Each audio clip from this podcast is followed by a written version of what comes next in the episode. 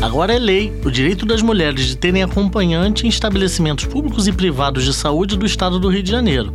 É o que afirma a Lei Estadual 9878 de 13 de outubro de 2022.